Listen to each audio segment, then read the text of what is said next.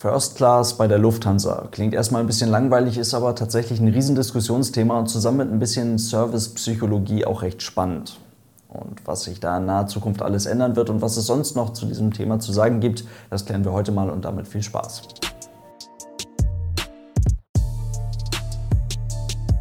Und damit hallo und ganz herzlich willkommen. Ich hoffe, es geht euch gut. Wir machen erstmal die Basics, denn da fällt auf relativ zügig, dass mit der First Class ist irgendwie gar nicht so einfach. Lufthansa bietet auf ihren Langstreckenflugzeugen bis zu vier unterschiedliche Reiseklassen an. Economy, Premium Economy, Business Class und die First Class. Das ist einleuchtend und irgendwo ja auch Branchenstandard. Auf der anderen Seite gibt es dann Fluggesellschaften wie Emirates, die auf ihren Flugzeugen bis zu drei Reiseklassen anbieten was streng genommen nicht mehr ganz richtig ist, weil jetzt seit wenigen Wochen auch die Premium Economy Class endlich auf ganz, ganz vereinzelten Flügen buchbar ist. Aber Emirates fuhr lange Zeit sehr gut mit drei Reiseklassen. Economy, Business und First. Dann gibt es wiederum auf der anderen Seite aber auch Fluggesellschaften, die streng genommen, wenn man es denn so sehen möchte, bis zu fünf Reiseklassen anbieten. Singapore Airlines kann auf dem A380 die Economy, Premium Economy, Business und First Class anbieten, vermarktet bzw. besser gesagt vermarktete, allerdings auch auf entsprechend ausgestatteten A380 die neueren First Class Suiten nochmal als eine Art Extraprodukt. Man könnte sich quasi auf viereinhalb Reiseklassen einigen. Wahrscheinlich so ziemlich das beste First Class Produkt auf dem Markt.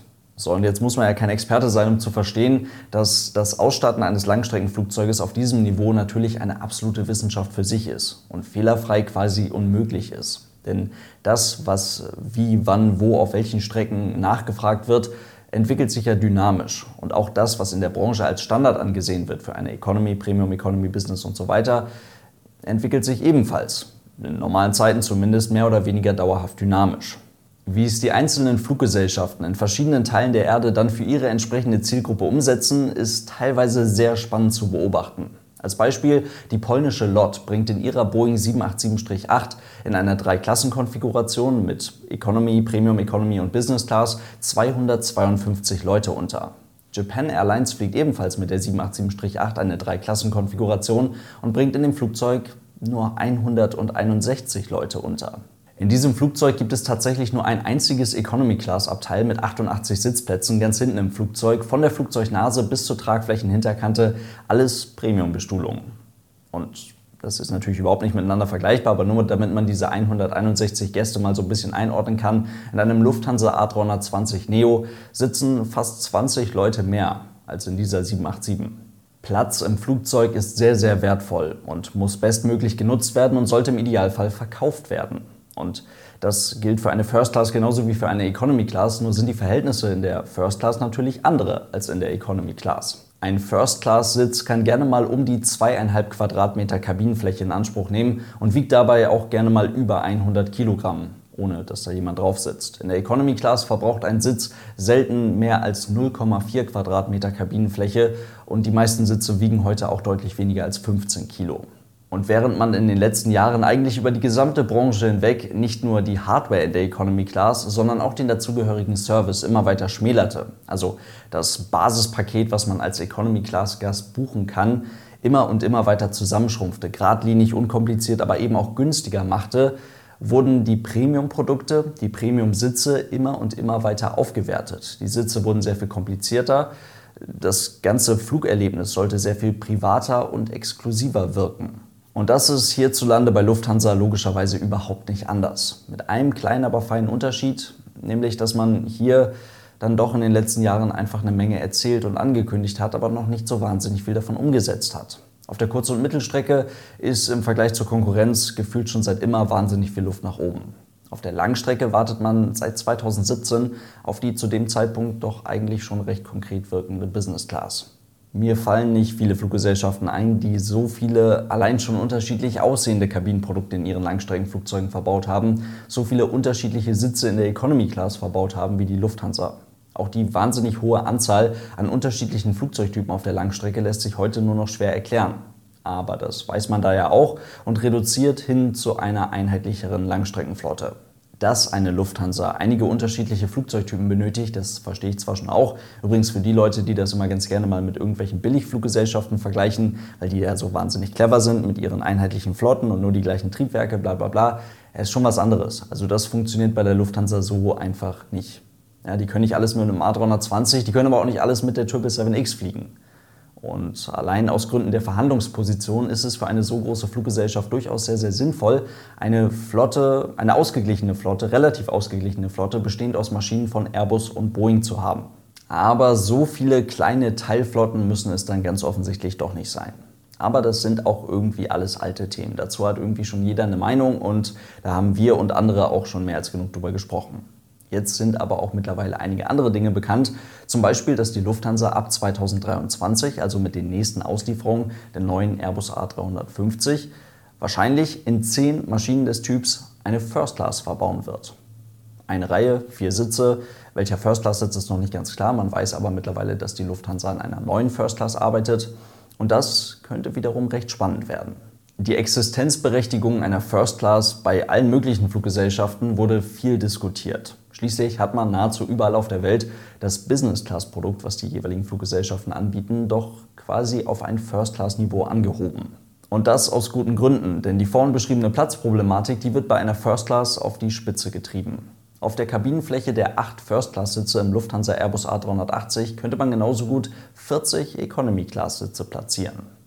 Und das wird besonders dann kritisch, wenn heute zwei, drei 4, 5, 6, 7, 8 First-Class-Sitze frei bleiben, weil die Business Class doch irgendwie mittlerweile auch ganz gut ist. Auf vielen Strecken ist die First Class dadurch tatsächlich einfach nicht rentabel.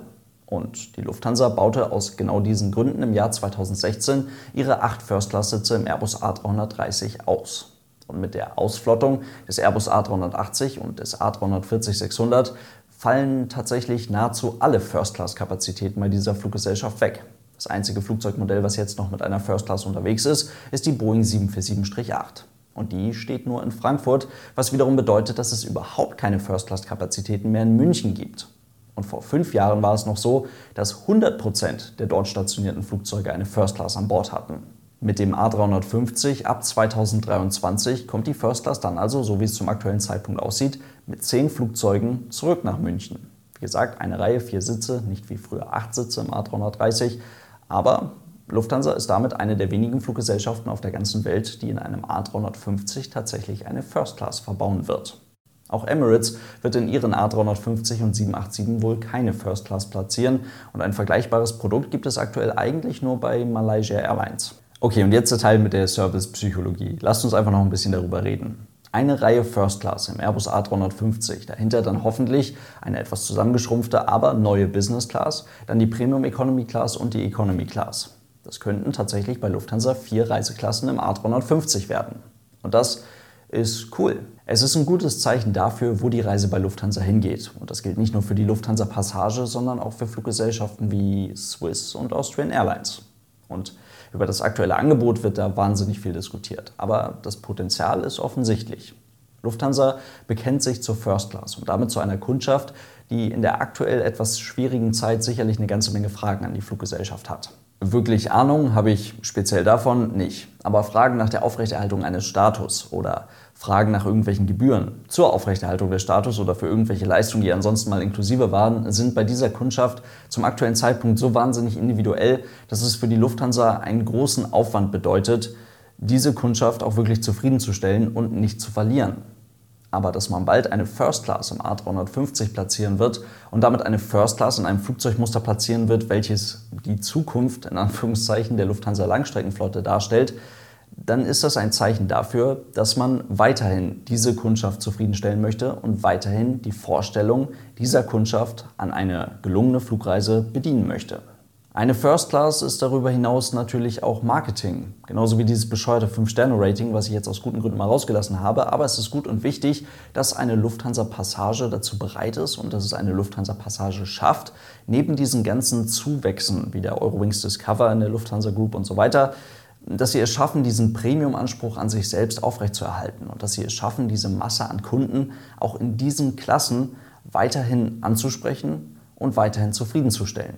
Die Kundschaft, die die Lufthansa über Jahre hinweg zu schätzen lernte, für das, was sie letztendlich ist. Außerhalb davon muss man sich aktuell ganz schön was anhören. Buy on Board. Keine kostenlosen Snacks und keine kostenlosen Getränke mehr, außer Wasser in der Economy Class auf den Europastrecken. Ich weiß, das Internet ist bei solchen Themen immer unverhältnismäßig unangenehm, aber Kommentare wie, jetzt gibt es tatsächlich gar keinen Unterschied mehr zu Ryanair. Ja, Bullshit. Erstmal lassen wir Ryanair als Negativbeispiel doch einfach mal Ryanair sein. Und zweitens warten wir doch erst einmal ab, was die Lufthansa daraus macht. Eine Lufthansa als Linienfluggesellschaft muss sich, wie sollte es auch anders sein, und es ist ja auch gut so, dass es so ist, im Vergleich zur Konkurrenz, zur internationalen Konkurrenz, zu ganz vielen Fluggesellschaften auf der Welt behaupten. Behaupten als das, was sie ist. Aber dass jetzt das Fass überläuft, weil man keinen gratis Schokoriegel mehr auf der Europastrecke kriegt, was ein Quatsch. Dazu noch kurz was Persönliches. Als ich Flugbegleiter war, habe ich immer versucht, das, was die Fluggesellschaft mir an Bord als Aufgabe gibt und das, was sie mir für die Erfüllung dieser Aufgabe an Ausstattung an Bord zur Verfügung stellt, als Werkzeug zu sehen. Als Werkzeug, über das ich mehr oder weniger frei verfügen kann. Heißt, der Rahmen ist gesetzt, der Rahmen ist vorgegeben und verschiebt sich auch ständig durch neue Serviceanweisungen oder was auch immer. Aber der Spielraum, den man mit gesundem Menschenverstand für sich und für die Passagiere nutzen kann, der bleibt. Und so habe ich zum Beispiel auch mal Kleinigkeiten kostenlos herausgegeben, wenn ich der Meinung war, dass das zu diesem Zeitpunkt richtig ist. Wenn es dafür einen guten Grund gab, wenn ich der Meinung war, dass das jetzt dafür sorgt, dass dieser Gast zufriedener von A nach B kommt. Oder wenn jemand vergessen hat, sein veganes Essen zu bestellen und wir uns kurz vor der Landung innerhalb der Crew einig waren, dass niemand mehr noch irgendetwas aus den für uns an Bord bereitgestellten Lebensmitteln benötigt, dann habe ich dem Gast ein veganes Essen zusammengebastelt. Die Werkzeuge sind in Economy Class, Business Class, Premium Economy, First Class, wie auch immer unterschiedlich, aber die Art und Weise, wie man sie einsetzen kann, ist überall gleich. Und Lufthansa hat einen ganz wichtigen Vorteil. Lufthansa hat tausende Mitarbeiterinnen und Mitarbeiter, die ganz exakt wissen, wie sie diese Werkzeuge einzusetzen haben und wie sie dafür sorgen, dass ein Gast zufrieden von A nach B kommt. Und das darf natürlich nicht einseitig sein. Ja, die Firma darf nicht alles streichen und dann darauf hoffen, dass die Kabinenbesatzung das irgendwie schon auf einem 12-Stunden-Flug wieder gerade gebogen kriegt. Aber man darf auch nicht, schon gar nicht öffentlich, behaupten, man sei doch kein Verkäufer, man sei doch bei der Lufthansa. Dinge ändern sich, do your fucking job. Und dass Passagiere zufrieden am Zielort aussteigen, ist meist, nicht immer, aber meist gar nicht so schwer und liegt voll und ganz in der Hand der Kabinenbesatzung. Mit anderen Worten, auch wenn ich nie drin sitzen werde, ich freue mich darauf, dass die Lufthansa bald eine Reihe First Class im A350 anbietet, mit allem, was da hinten dran hängt. Und ich schaue positiv auf all das andere, was sonst noch an Bord der Lufthansa-Flugzeuge in naher Zukunft passieren wird. Die können schon, wenn sie wollen. Und dafür darf man ruhig offen sein und das gilt für Passagiere und Crew gleichermaßen. In diesem Sinne soll es das heute gewesen sein. Vielen Dank fürs Zuhören. Ich hoffe, es waren ein paar interessante Infos für euch mit dabei. Denkt dran, das Ganze gibt es auch noch auf YouTube als Video. Und falls ihr dieses Podcast-Projekt unterstützen wollt, Aeronews Germany gibt es auch auf Patreon. Vielen Dank für euren großartigen Support. Lasst es euch gut gehen und tschüss.